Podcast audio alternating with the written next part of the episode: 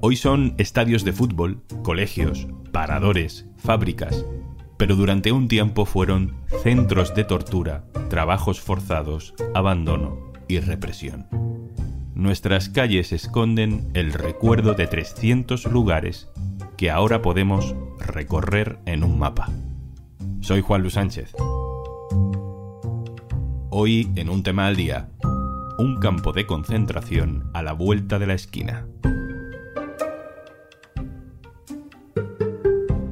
Una cosa antes de empezar. Hola, soy Juanjo de Podimo. ¿Sabes que Podimo es una app en la que puedes escuchar un montón de podcasts de True Crime, conversaciones loquísimas, entrevistas, humor, vamos, un poco de todo? Y por ser oyente de un tema al día, te regalamos 60 días para que puedas escucharlo todo gratis. Entra en podimo.es barra al día y consigue tus dos meses completamente gratis. Y he aquí que la España de Franco abre sus granjas y cuarteles y habilita sus monasterios y castillos para alojar a estos hombres que fueron enemigos nuestros. De cerca de 200.000 prisioneros hechos por las tropas nacionales, solo 45.000 permanecen aún en los campos de concentración. Los demás han sido reintegrados a sus labores, a sus casas. Incorporados noblemente a España, Franco les da también a ellos la patria, el pan y la justicia. Lo decía el nodo, abiertamente, sin complejos. Y luego la historia oficial decidió olvidarlo. En España hubo campos de concentración, durante la guerra civil y durante el franquismo. Prueba a preguntar a tus mayores si todavía están vivos. Lo mismo se acuerdan, aunque dejaran de hablar de ello hace tiempo, porque estaban en cualquier parte. Para este episodio no nos hemos tenido que ir muy lejos para buscar ejemplos, vamos a tirar de nuestro propio entorno. Empiezo conmigo mismo. Mi abuela no me había hablado hasta hace poco de un extraño sitio que había en La Rinconada, en Sevilla. Estaba entre su colegio y la fábrica de azúcar. Su padre, maestro del pueblo, iba a veces a acercarse a la valla de ese sitio. Ella le acompañaba siendo muy pequeña y recuerda a hombres muy delgados, muy tristes, vestidos con un mono de color caqui. Una vez su padre consiguió sacar a uno de esos presos, que también era maestro y era de Barcelona. Salió lleno de piojos. Ese lugar no había existido oficialmente hasta que apareció en un mapa de campos de concentración del franquismo elaborado por el periodista Carlos Hernández. Hola Carlos. Hola Juan Luis. ¿Qué eran exactamente estos sitios? ¿Qué fueron los campos de concentración del franquismo? Bueno, los campos de concentración, para empezar hay que decir que fueron campos de concentración, es decir, que fueron los propios militares franquistas y la propia dictadura la que los bautizó así, porque fueron lugares donde encerraron principalmente a prisioneros del ejército republicano, pero también a un porcentaje importante de civiles. ¿Qué ocurría? Que estos civiles no eran considerados especialmente peligrosos, especialmente eh, implicados en la democracia republicana, con lo cual en lugar de mandarlos a las cárceles para ser juzgados o incluso pasearlos antes y ser asesinados, asesinados, pues los enviaban a estos campos de concentración, con lo cual eran una herramienta más del infinito sistema represivo franquista. Es increíble la de tiempo que hemos estado sin saber que a la vuelta de la esquina hubo una vez un campo del franquismo. Ahora vamos a seguir hablando de esto, Carlos, pero antes vamos a darnos una vuelta por la calle, por las calles donde antes había campos de concentración, como en aquella fábrica de la Rinconada. Vamos a escuchar a otros compañeros del diario.es hablando de lugares con los que tienen algún tipo de relación en su vida diaria. Por ejemplo, en Madrid.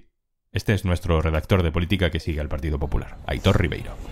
¿Qué tal, Juan Mira, estoy en, frente de una de las puertas del Colegio Miguel de Unamuno, en Madrid, un centro público como muchos otros, donde padres, madres y cuidadoras dejan a los niños para dirigirse después veloces a sus rutinas diarias. El Miguel de Unamuno fue fundado durante la Segunda República dentro del programa gubernamental de proliferación de la, de la educación. Quizá por eso, nada más terminar la guerra civil, la dictadura franquista lo utilizó como campo de concentración. Estuvo en funcionamiento unos cuantos años y cuando fue clausurado recuperó sin más su uso previo.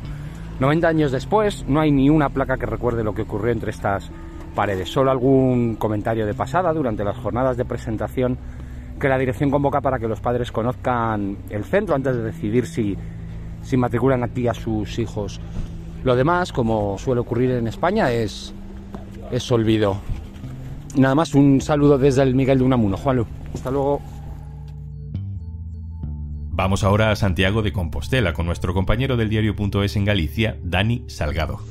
Hola Juanlu, estamos aquí a apenas 10 kilómetros de la capital de Galicia, de Santiago de Compostela, en una parroquia muy conocida en pleno camino de Santiago, La Bacolla. Así también es como se conoce popularmente al, aeropuerto de Rosalía de Castro, que es el más importante de la comunidad. Lo que no todo el mundo sabe es que La Bacolla fue uno de los 11 campos de concentración que el franquismo abrió en Galicia desde el final de la guerra y durante la década de los 40.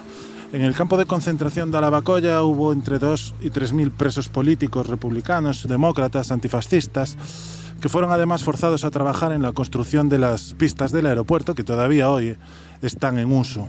Eh, las instalaciones donde estaban encerrados eran una antigua fábrica de curtidos que hoy en día es un hotel, es un edificio de piedra blanco en medio de la aldea y rodeado de otros bares, ya que esta es una parada del Camino de Santiago casi obligatoria.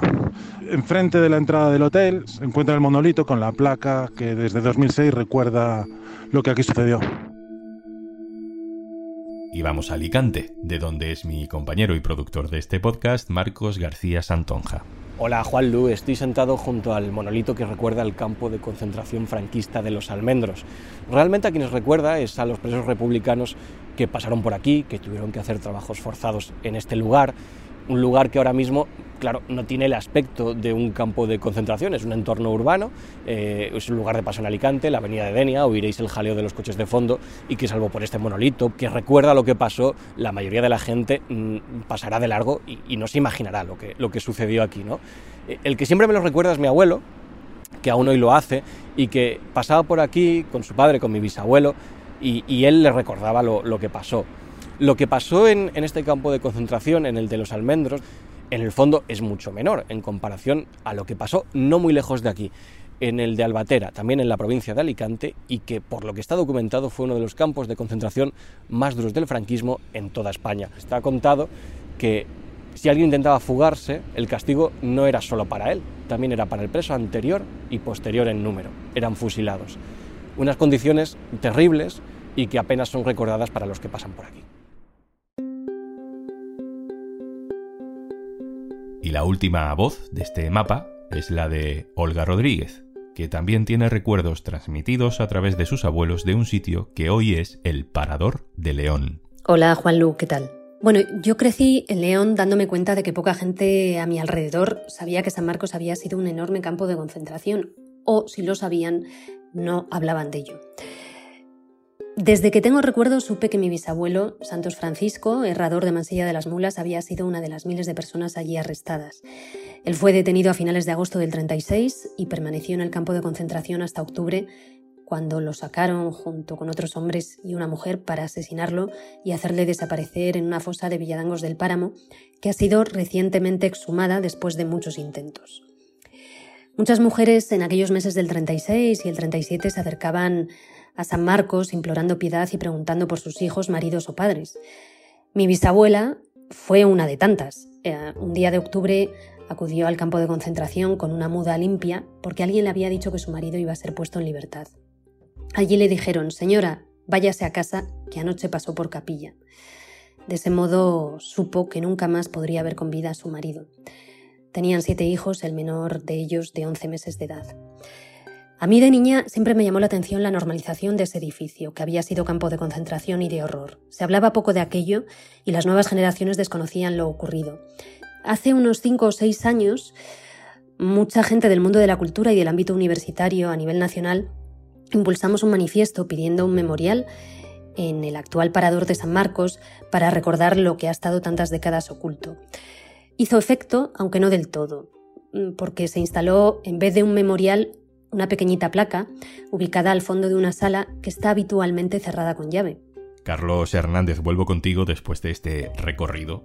En España hubo 303 campos de concentración como estos, abiertos por el franquismo. ¿Cómo, cómo eran? Eh, ¿Funcionaban todos igual? En el sistema represivo franquista hubo básicamente tres herramientas o tres grandes patas. Una fueron las cárceles, otra fueron las unidades de redención de penas por el trabajo, que estaban formadas por presos que ya habían sido condenados, por tribunales ilegítimos obviamente, pero que habían sido condenados y que redimían penas realizando trabajos forzados. Estas unidades eran, por ejemplo, las que construyeron el Valle de los Caídos, hoy ya Valle de Cuelgamuros por fin, o el Canal de los Presos en Andalucía, también muy célebre, y muchas otras obras por toda España. Y luego la tercera pata de ese sistema represivo fueron el sistema de concentracionario compuesto por los campos de concentración, más de 303 campos de concentración oficiales, y los llamados batallones de trabajadores que se formaban con los prisioneros de esos campos. Es decir, aquí hablamos de personas, en su mayoría hombres, que no han sido acusadas, condenadas, juzgadas y que no han pasado ni siquiera por prisión. ¿Qué datos tenemos que para ti definan un poco la magnitud de la operación franquista de represión en este ámbito? Pues fíjate, 303 campos de concentración oficiales, que son los que yo tengo documentados. El primero abre sus puertas ya la noche del 18 de julio de 1936, es decir, inmediatamente después del golpe de Estado, y el último no cierra hasta 1947. Y por ellos pasaron entre 750.000 y un millón de prisioneros, en su mayor parte hombres, prisioneros de guerra y civiles que todos tenían algo en común. No habían sido acusados de nada, no habían sido juzgados, no habían sido condenados. No pesaba contra ellos ningún tipo de, sospecha, más allá de ser miembros del ejército republicano o civiles con un cierto compromiso con, con la democracia. Y aún así se pasaron meses o años entre campos de concentración y batallones de trabajos forzados. Creo que el nombre de campos de concentración, Carlos, nos evoca imágenes muy duras, muy claras, no precisamente de España, sino más bien de la Segunda Guerra Mundial y específicamente de los campos de concentración nazis. Pero, ¿cómo eran los campos de concentración en España? E, es mejor intentar evitar las comparaciones, porque claro, comparar cualquier cosa con Auschwitz parece que se convierte pues, en un recinto pues, menos duro. En el caso de los campos franquistas había cámaras de gas y no se asesinaba a la mayoría de prisioneros, pero sí hubo exterminio. Me explico, hubo exterminio selectivo, por un lado, a los oficiales del ejército republicano y a aquellos civiles que eran identificados como especialmente comprometidos con la democracia republicana, se las asesinó en el propio campo o en los alrededores del campo. Y eran lugares que, aparte de ese exterminio selectivo, tenían un exterminio aleatorio, porque murieron miles y miles de prisioneros. Yo creo que estaríamos hablando de un mínimo de 20, 25 mil prisioneros, eh, aunque sea imposible llegar a la cifra final, muertos por hambre, por enfermedades, por malos tratos, por todo tipo de vejaciones y, por las condiciones también de trabajo esclavo a las que eran sometidos en un contexto de mucha hambre, porque les daban muy poca alimentación y donde no tenían apenas eh, medios para asearse, con lo cual las epidemias, los piojos, las pulgas, eran plagas constantes y amenazas constantes contra su vida, unido obviamente a la que, fíjate Juan Luis, yo creo que era la mayor amenaza que les quedó grabada a los supervivientes, que era el miedo a ser asesinado en cualquier momento. Me lo contaban muchos de ellos, cómo se acostaban por la noche y cuando escuchaban que se abría la puerta del barracón o de la sala en la que estaban encerrados, ya sabían que o ellos o alguno de sus compañeros no iba a ver la luz al día siguiente. ¿En qué momento, Carlos, llega el final de estos lugares? ¿En qué momento se cierran? ¿Qué se hace con la gente que estaba allí? Bueno, aquí hay que explicar claramente que si Franco cierra campos de concentración es por el contexto internacional exclusivamente. Él comienza a cerrar los primeros en noviembre del 39 y lo hace porque intenta dar la imagen ante los aliados, ante las naciones democráticas europeas y Estados Unidos, de que la represión en España no es tan salvaje. Entonces hace algunos gestos de cara a la galería. Ahora bien, al día siguiente muchos de ellos reabren sus puertas con otro nombre, Batallón de Trabajadores, eh, Colonia Agrícola Penitenciaria, es decir, simplemente hacen un cambio estético de cara al contexto internacional. Y eso se va viendo en la evolución de los campos hasta su cierre definitivo en el 47.